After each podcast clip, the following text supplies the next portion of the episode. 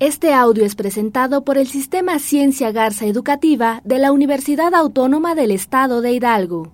Para mayor información, visítanos en www.uaeh.edu.mx. Gracias por aprender. Bosques, la, naturaleza, a su servicio.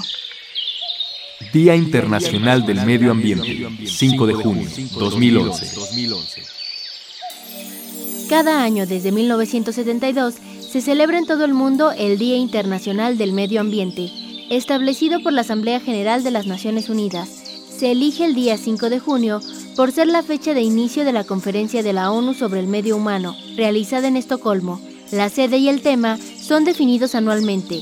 En este 2011, la India le da la mano al medio ambiente bajo el lema Bosques, la naturaleza a su servicio. Universidad Autónoma del Estado de Hidalgo. 50 años trabajando en pro del medio ambiente